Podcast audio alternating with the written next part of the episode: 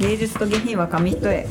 この番組は芸術も下品もたしなめる感性を磨くことを目的とし日々生活する中で面白いと感じたことや心に響いた作品などを共有し合うことを通して人間性を高めていくことを目指すものですでは今週もよろしくお願いしますよろしくお願いします。明けましておめでとうございますということでありがとうございます。久々の2二週週間間ぶぶりりだね最初今年私今年目標というか、なんか男を作る。このポッドキャストの目標でねああ一つ本を買わないっていうのを目標にしようと思ってへえ、ここにあるもの。そうもまあ確かうに積んどくがねめちゃめちゃあるからこれ全部積んどくならもしかして。いやあそういうわけじゃないもう一番目が全部読んだのかなあ多あ分で2段目がまだ半分読んだとかへだからちょっとあるやつをまず読み切るえ。めっちゃお金になるね。う読んででもビルさダリーも出うしちたっらち。ゃいのさ売れないしさああ、そっか、百円、百そ三う百円で売ってね百そう七そう十円マイだナスねになった手元りでしかもさこの辺のってさ心とかってさんもともと360円とからの定価めっちゃ安いじゃんあ、じゃあ、じゃあね。そうだからまあ別にいいやと思って、そう今年はあと目標は50小説50冊小説だけで五十冊。そうすごいね。そこを目指していこうと思ってっていう目標ですねでも、文字は行きたいよね。ねでも結構なペースだよねなんかでもさの読書好きの人のアカウントとかをさ見てるとさ、なんか200冊読みましたとかさ200ってどんなペースで読んでんだどろうんなな、どんなすご人いよ生をね送ってるのか気になるよね。すごいでも読む人本当読むもんねでも早いよね、読む人ってね。ねなんかあの読んでる時間も長いしね多分、なんかあの高校の時にも本当に読書好きな子がいて、うん人の3分の1ぐらいの時間に読んじゃうんだよねそのあー慣れてるのかな子ページめくるスピード速すぎて「うんえそれ読んでんの?」って言ったらうん「読んでる」って言って「こんなに早く読めるんだ」ってうんそれはこんだけこの子読むなっていうぐらなあそのペースいでもいうっなたんらかって違うもう「えっ?」てぐらいえーすごいね頭入んないもん私それでやると目で覆うだけみたいなねね噛みしめないとね分かんなくなっちゃうね、うん何の話したっけそうそうそうそうなんか前早速読の広告みたいなやつでさ、うんその何何秒で読めるようになりましたみたいな、うん何ページをみたいな、でもうさめくるだけのスピードです ごいさすがに嘘だろみたいなねそれあ るよね速読ねどれだけなんかいろんなパターンあるもんねその速読をしてる人もいればさ、んあのもうもはや気になるページだけ読めばいいっていう人もいたりね,、うんねそうそうあるよねまあそれもね入ってくれば全然いいよねなったんはどうポッドキャストの目標、うん人生の目あ標人生から言うじゃんあるなら人生はちょっとまだね決めてないいろいろ立ってたんだけどなんかあんままとまってないうんポッドキャストは、私も本は50冊読みたいなと思っていて、であのなんか新しいジャンルも読みたいなっていうのはあって、なんか割と新書が多いうんうんから私なんかちょっと昔の本だったりとか、うん小説とかも全然読まないからうん小説読んでみたいな、うん、小説私さあともう結果から読んじゃうのねうん、でも気になるよねそう結果昔は読ん私でもそうだったなあなるほどなるほどなるほど、うんでこの人たちはこうなるのね、うんっていうのをなんかもう入れた状態で読んじゃうから、うんまああるよねなかなかそう読めなかったんだけど小説も見たいしなんか読んでみたいのとかあるえなんだろうな気になってるで小も説とか村上春樹とかああ一回もなんかどんなもんなの顔も知らないし、うん、確かに面 白い。私も一冊読んだんだよね。今年、あ本当去年か。うん風の声を聞けだけ。うん、そんな。なんかそういうのちょっと読んでみたいなっていうのと、あと芸術と下品は紙一重だからさ、うん芸術に触れたいああ、なるほどね。アートってこと？そうアートとかなんかあの音楽聴きに行ったりとかコンサートとか、か。あと藤子ヘミングああ藤藤子ヘミングヘミングウェイ、藤子ヘミングだっけなんだっけ自己変容。なんだっけ忘れちゃった藤子藤子あそう藤子ヘミングうん。のピアノのコンサートも行きたいおなーこの人めっちゃ行ってみたいんだけど全然ね取れない。取れないんだよねへーあともう一人行きたいピアノの人がいてあの有名な最近なんだっけあ清塚信也さんへーもうねピアノ面白い一人でこの人出てくるのねへー有名なんだ。 そう知らないよ。なんかあのこの人のコンサートとかピアノなんだけどトートークがめっちゃ面白いらしいの、へーライブみたいだねそうこの人のねちょっと行ってみたいんだけど、うんこの人も全然撮れなくてへえなんかそういうね芸術に触れたいなとうん思います、まあでここでちょっとアウトプットして、うん 感じた芸術をあでのも寝ちゃうんだよね私確かに寝るよね昔さあれ行ったんだよあのあーまたでも全然名前が出てこないウィーン少年団じゃなくてえっ、と天使の歌声の子供たちあリベラリベラじゃないえっ、とリベラを歌ってるあそうリベラリベラっていう、あの少年合唱団なんだけどあーもうちっちゃい男の子だへーたちだけで結成された、すごいねもう寝ちゃったのあの声変わり前の、あ綺麗なそう綺麗な 澄んだ,、声だ天使の歌声ちゃうんですけど、いいね天使すぎて私もねあのように言っちゃったそれはいいね気づいたら終 わってもったいないな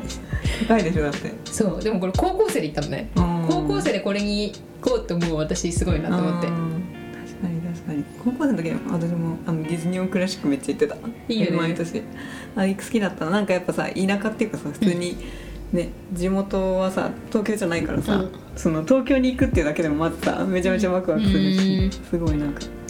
そうなんだそこでもそうだよだってそんなに、へーまあ、たまには行くけどさあの夏休みとかは、うんでもやっぱね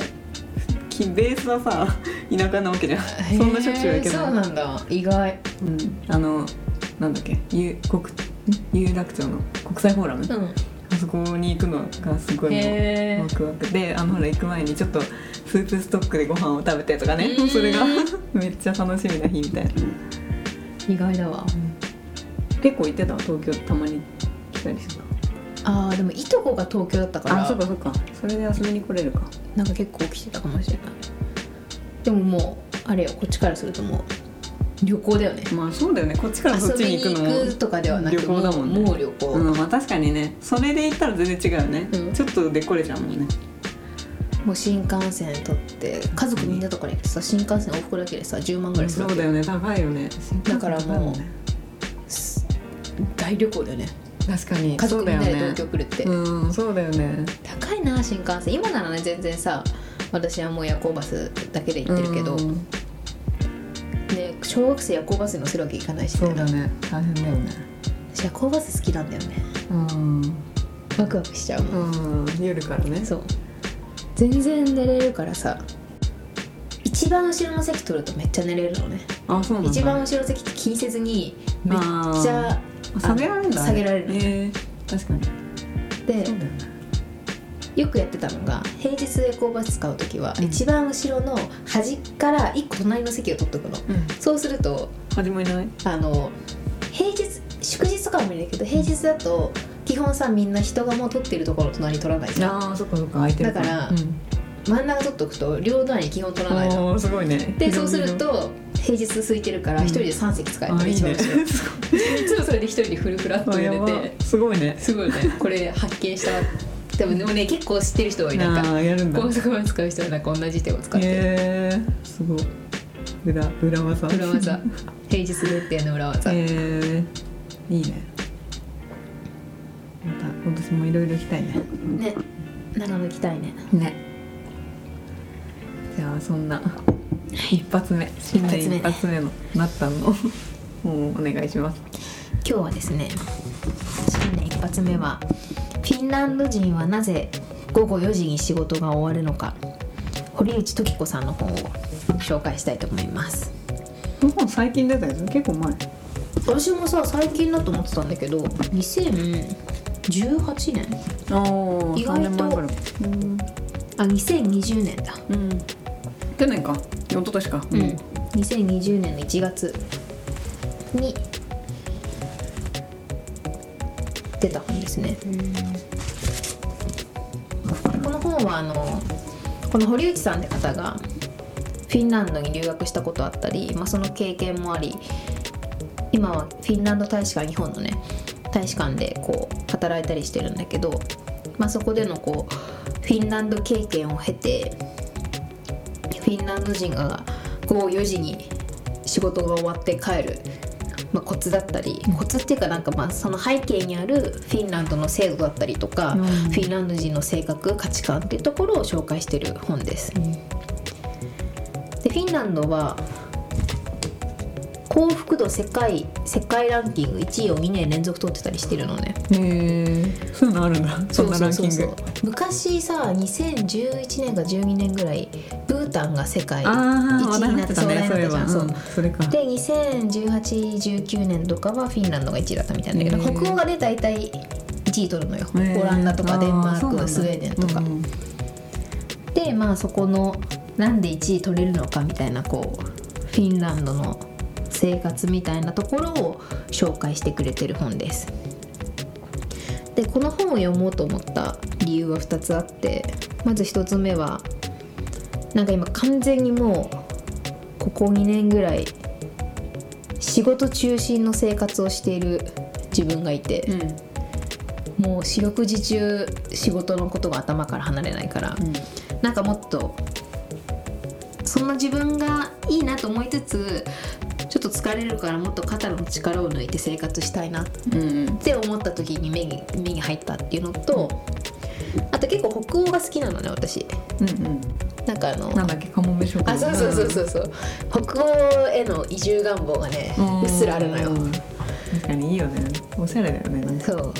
で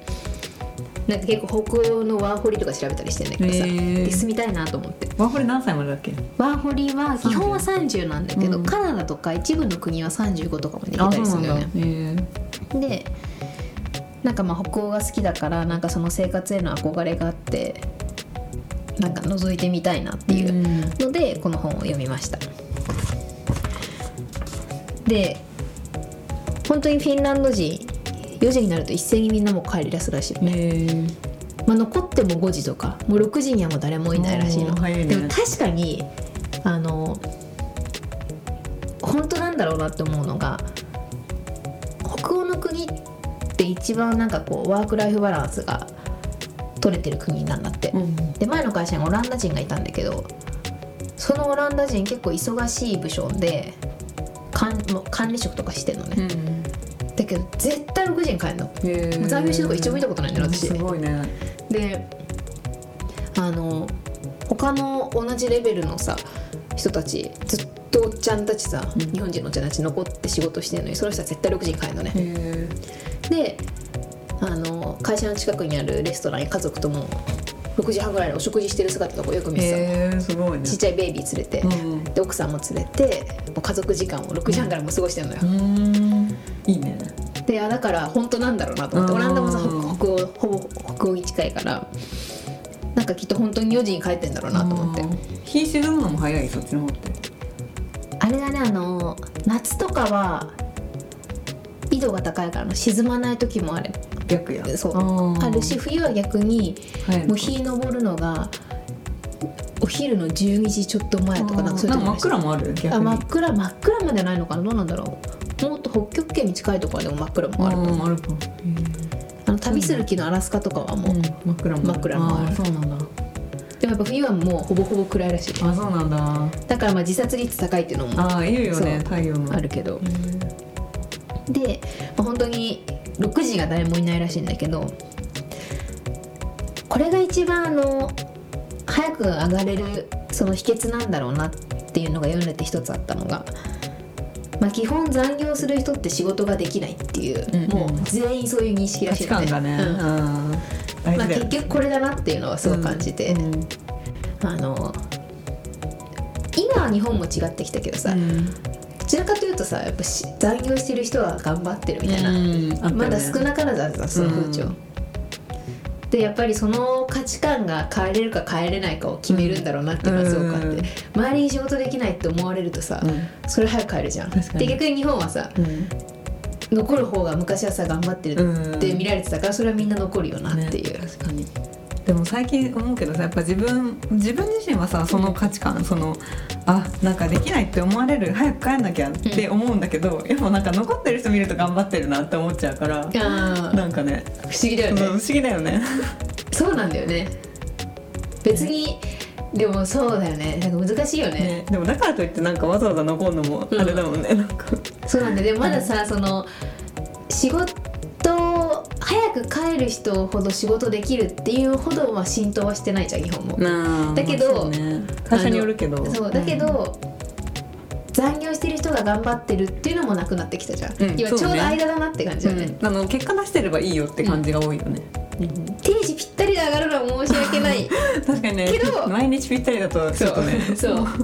だから6時半7時とかなんかその微妙な時間が一う番んちょうどいい塩梅だなって思ってる時点でもううん私そうねあるはね染まってるなって思うけど、毎日ぴったりだとさ、なんかぴったりまではやってないわけじうゃんんそうそうそうもうちょっと前から帰る気でいないとさぴったりには出れないからそうそうそうそうそうなんだよねだからやっぱこの価値観があるかないかで、うまあだいぶ変わるんだろうなと思って。うんだねであともう一つ、まあ、これがひもう秘訣だな4時に終わる秘訣だなと思ったのはあのとにかく休みを大切にしてるんだよねフィンランドの人うん基本有給消化は100%らしくて、うんで夏休みはみんな1ヶ月取るんだってへー4週間から6週間あすごいね1ヶ月以上そうででも復帰できなそうだなそうでも書いてあったのが1ヶ月休むと最初の1週目は仕事が頭から離れないんだって、で23週間目はもう忘れて思う存分楽しめてあー4週目とか5週目になると仕事をしたくなるあらしいのーねもううんあれなんだあじゃあそろそろ仕事したい、あなるほどでねだからみんな仕事が終わっ1ヶ月の夏休みが終わった後はものすごい集中力で、へー仕事するらしいのねあいいねへ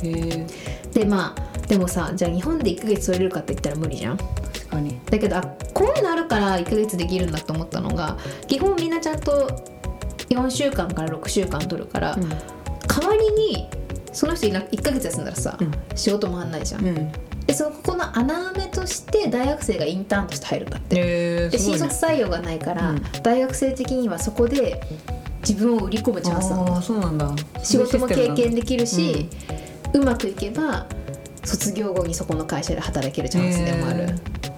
であとはこう日本よりもかなりあのリストラとか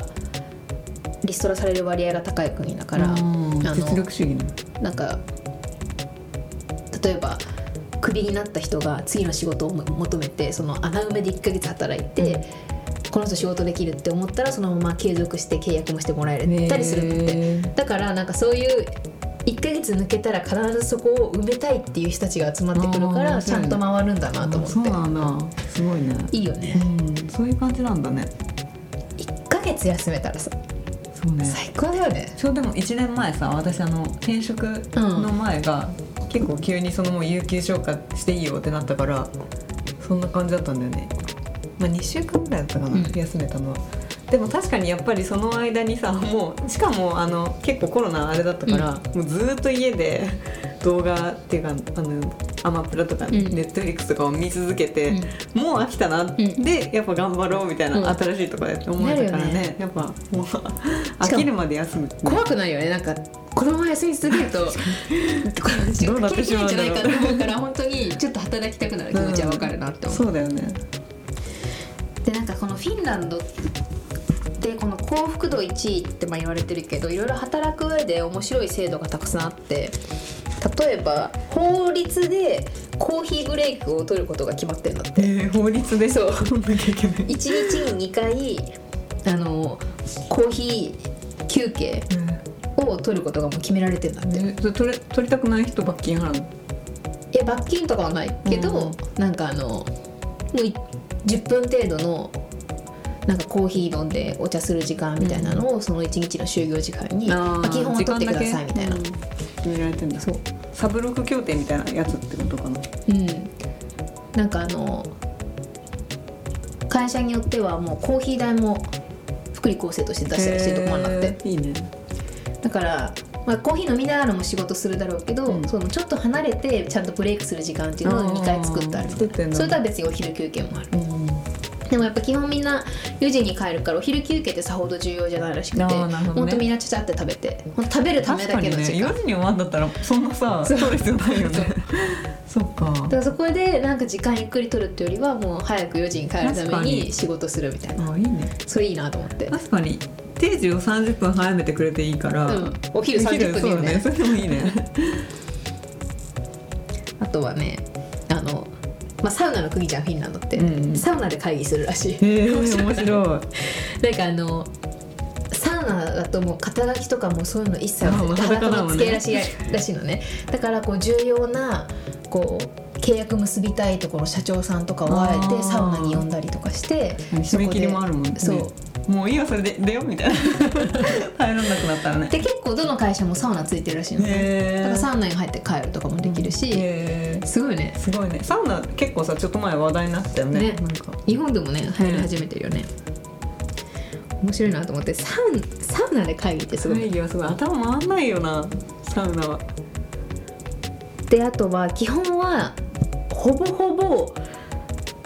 ほぼほぼっていうかほほぼ100%その飲み会会社の飲み会はないないんだ、うんへーいいなと思ってあの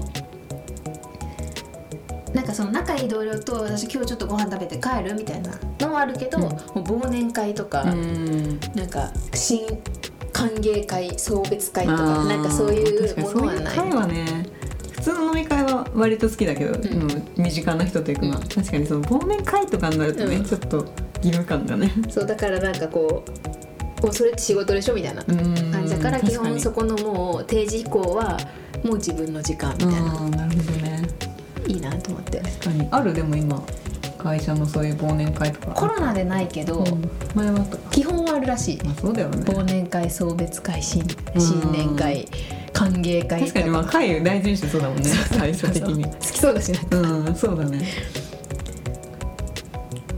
でまあそんなね面白いこうなんだろう働く制度みたいなのもたくさん揃ってるんだけどなんか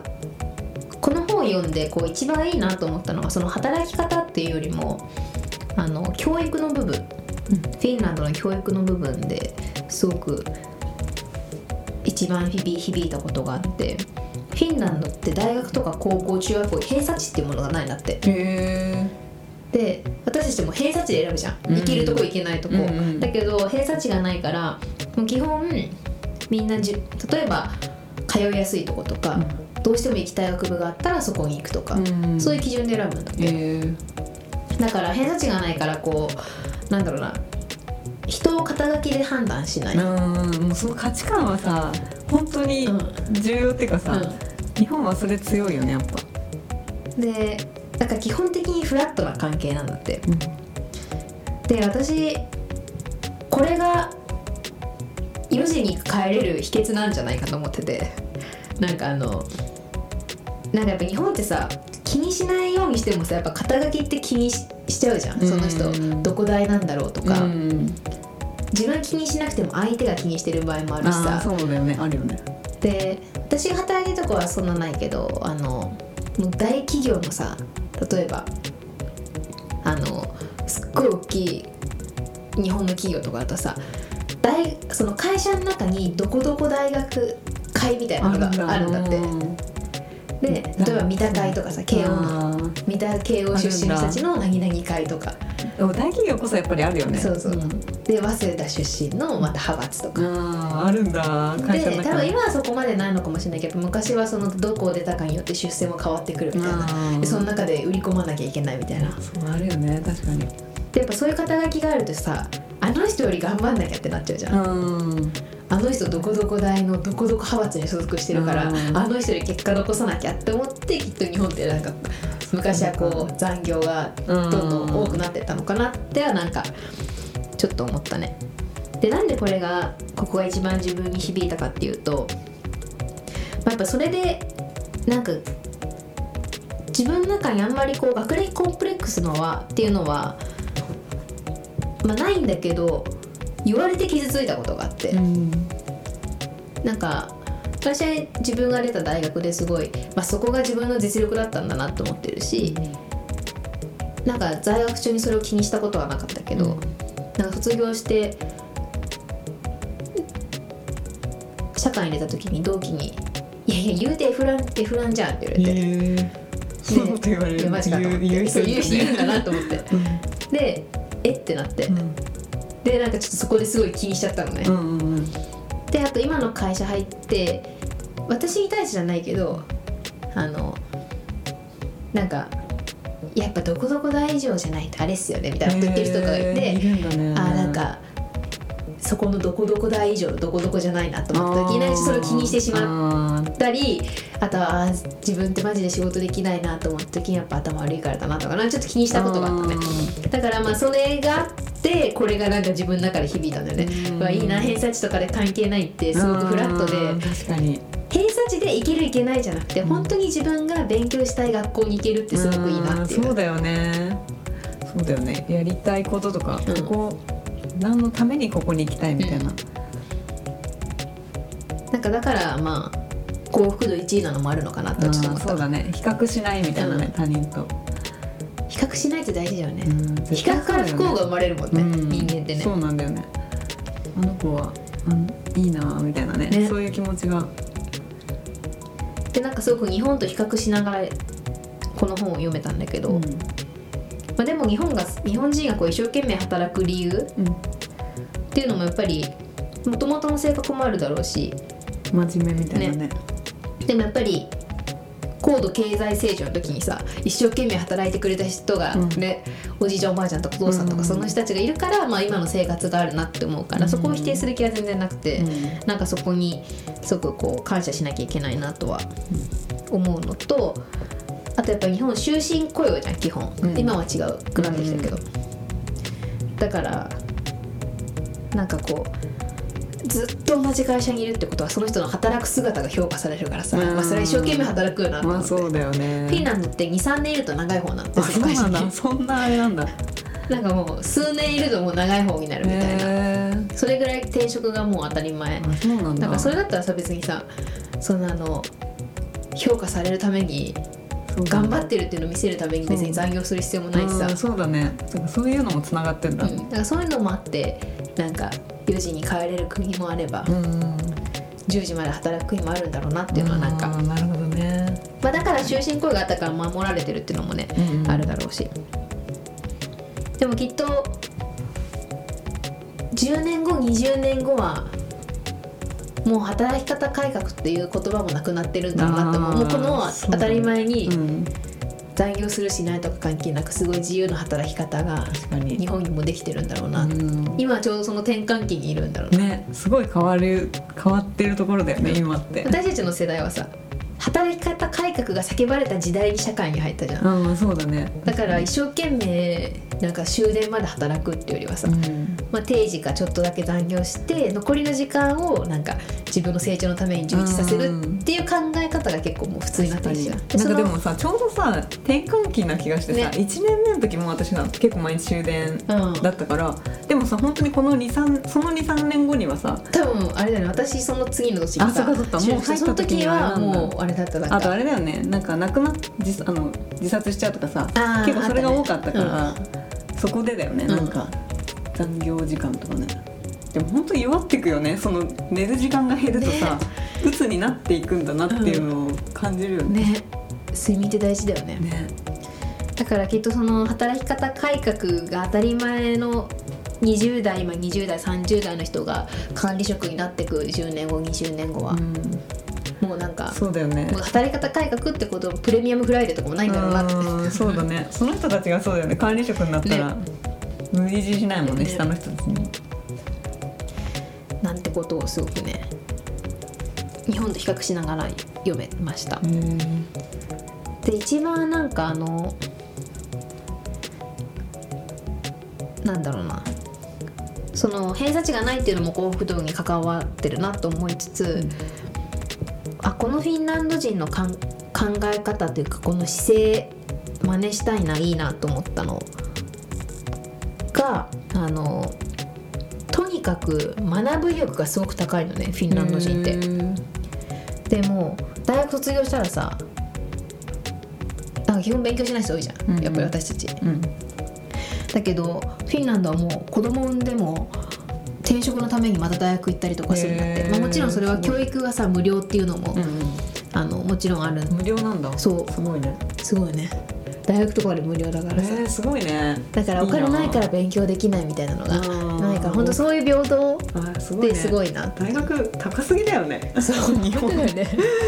もう大きな借金だわ 投資だもんねねでなんか例えば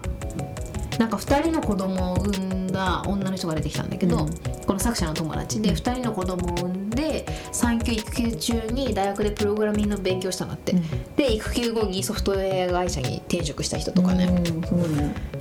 でその人が言っててすごくいいなと思った言葉が、うんなんかなんでそんなに勉強するのって作者が聞いたら、なんか引き出しを多く持っていたいからっていう答えが返ってきたみたいでそれをさもう子供産んで2人の子供がいる45歳のママが言うってかっこいいなと思っうんて、すごいね確かにねできることはあるに越したことないもんねね絶対であと他にもなんかこう学ぶ姿勢のところで出てきた言葉で何々だからしないっていう考えじゃなくて何々をしたいからするっていうポジティブな考えなんだってみんなあーなるほど例えば子供いるからちょっと今は勉強できないとかじゃなくて自分はこれを勉強したいからするっていうのでうんみんなこう勉強したり大学通い直したりとかへー資格取ったりとかするんだって。うんで転職する時に結構半分ぐらいの人は新しい分野を学んで前に働いてた会社と全く違う分野へのーとこに就職したり転職したりするらしいのね生かすよりは生かすとかじゃなくて違うんだもうあこれ勉強してみたいみたいなすごいね急に薬剤師の勉強したくなってあーそうね大学行ってで薬剤師になった人とかもいるらしいのね。へーでなんかそういうのをなんかあのできない理由を考えるんじゃなくてなんかしたいからするっていうそのシンプルな考え方がすごくいいなってことをなんか読みながら思いましたあとはねなんか全体的なこの本読んでの感想としては、うんなんかまあもちろん国の違いとかさ制度とか法律が違うっていうのももちろんあると思うんだけどなんかみんなこう学ぶ意欲が高いから自分の目標とこうやりたいことやるべきことがすごく明確なんだよねみんな。でそのこれ学びたいとかこういうことしたいっていうのがあるからそれをするためにやっぱりもう4時に帰ってうん残りのアフターファイブとかはうんそこに時間を当てるんだよね子供がいたとしてもすごいね別に学勉強じゃなくてもスポーツ教室とかななんかヨガやったり趣味とかあるのねそうもうただ読書するだけとかうんでもそういうなんか自分のちゃんと目標とやりたいってことがあるからなんか4時に帰れるのかなってこともなんか読みながら確かに思ったでなんかちゃんとさこの自分のやりたいこととかがやり目標があってそれに向けてこんなことしていきたいっていうのがあるってさ充実感につながるじゃん、うんまあ、それがこ幸福度1位のうゆえんでもあるのかなともんなんかねちょっと思ったねなんか毎日そのためにできたっていうさそうそうそう自己肯定感上ががるよねちょっとずんつ積み重なっていくみたいな、いいなやってみようかなこのさポッドキャストやってからそれすごく感じててあ確かに今までなんとなくダラダラ過ごしてたけどこのポッドキャスト1週間のために本読んで1日は本をまとめてとか、うんなんかちゃんとこう自分も目標ができて、うんそれに向けてこう1週間過ごせてると確かにすごい生活に張りが出るしやりがあるなと、うんうんうん確かにでそういうなんかやりがいみたいなのが幸福につながってくんだろうなってあこーそうだねとをこのポッドキャストも思い出す確かにことがねできたね。なんかこの間さそのさ過去回聞けないみたいな話でさ、消したいみたいなさ、うんあったじゃん、でも確かにやっぱりさこんだけ数が溜まって、うん消すと減るわけじゃん、うんって思うとちょっと黒歴史だとまあして確も、かにそうだね。なんかねへへそう減るのはへねへ悲へへしたくしいなよるねねそうこんだけでだってね、1週間、 100, 100いったら、うん101から1個ずつ嫌なの消していまあく確かぐらいにそれいいね。そうそうねなんか自信になるよねあなんか私たちこんないやに本当にうん、こんなにやったんだ年末みにたいな。さちょっと見てみて、うん感動したもん、うんあこんなにやったんだなと思って、ね40何とかさそうそうそうすごい48回か、ね、すごいなと思ってねすごいよね。やり続けたことすごいよね、うんうん。本当に。今日もさこの今夜の7時ぐらいにこれ撮ってるんですけど、私この直前までもう今日はずっとカフェで本読んで本まとめたりとか勉強しててでせっかくのこの休日だけどなんか遊びに行くとかせずに、うんこの勉強みたいなことしてることが自分はすごいもう誇りなわけで、うん、そうだよね。頭使ってるみたいなね。確かに。ですごい充実感にあふれてるのね、うん、いいね。だからなんかあフィンランド人ってこんな感じの生活なんだろうなみたいなうんのをなんかちょっと疑似体験じゃないけど確かにできましたねやっぱアウトプットは結構自信になるよね。うんなんか後から見た時に、あこれ生み出したんだ自分がみたいなただなんかこの本はこう4時に帰れることをこう深掘って解説してるわけじゃなくて、うんフィンランドってこんな国だよみたいなのをやってるから、うんなんで4時に帰れるかってところはもう自分で想像するああそうなうん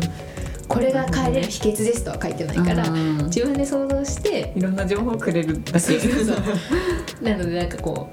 思考力が身につくかもしれないあ。ーいいねでも、うん、答えが書いてあるわけじゃないからうん自分でなんか深掘ってこうなんだろうねこんな理由なんじゃないかって考えながら読める本かな。でもそのさっきのさそのこれをするためこの目標のために、うんその就業後の時間をこう使いたいとかはさ、結構あれだねそのあやってみたいなって今やっぱりさ、もう生活のためにしか自分時間使えてないからさその帰ってきてご飯作ってうん寝てとかでうん終わっちゃってるから、もうちょっとね時間をそのなんかこの目標のためにとかね、作れるようにしたいな今年はちょっと思った。この本をね読んでる時はねすごいねあの刺激をフィンランド人から刺激を受けて、うん決めた仕事始めから大体昨日ぐらいまでこの本を読んでたんだけど、うんあのだらだらしなかった。おおいいね本名って結構そういうのあるよね自分の行動がちょっと変わるみたいなだからなんか余計住んでみたくなったねフィンランドへえフィンランド行って何したいの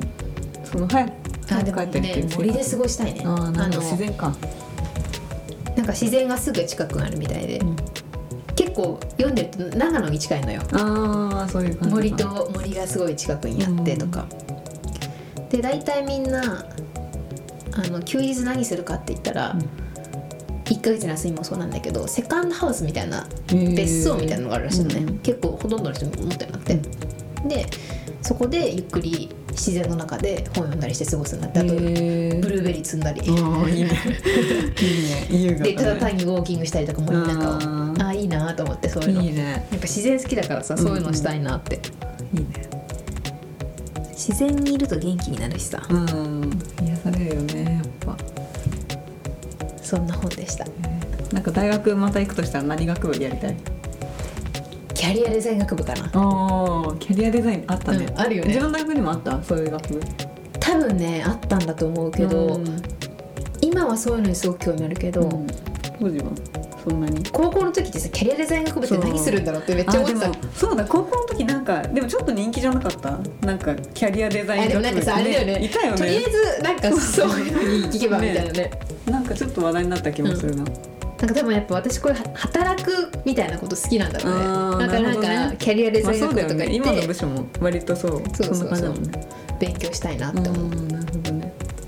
確かになもう一回大学行きたいなって思うけどあのお金はもう一回払いたくないなねそ うねやっと返済したのにまた 無理だわ本当高いよね高いよねでもなんかあの社会人向けの公開事業とかに出たいなと思っていあるよね一回きりとかてうんとかあと1万とか払えばなんか1か月間その事業を受けられるとあか受けそうい放う題あーいいの結ね構あるみたいでうんなんかそれ受けるのもいいなとうんいいね6時半から大体8時とかで授業やってるみたいへで、えでも確かに私も大学の時なんか社会人受けに来てたなと思って、うんすげえ意識高えなーとかって思ってたけどでも学びたくなっちゃうんだろうねねなんか社会人になるとねでもいいいいいいなと思うなんかそこで出会う人も面白いじゃないねかそうまただよねいろんな目的目標があってねね来てるでも今仕事の後2時間そこに当てるそうなっんだよてね結構ねネットフリックスみたいもんねだって8時とかにさ終わってさ、うん9時に帰ったらとかって考えちゃうとさ、そう多分な次の日のことがねそうそうそう、まあ、金曜日だったらできるかうら、んでも金曜日はカフェ行きたいしな 夜気が、でも今年はちょっとこの本で刺激をもらったのでうん、学びたいと思います私も勉強頑張ろ頑張ろう以上ですうはいありがとうございました早っエンディング撮ってからですねガシャガシャ音がついつい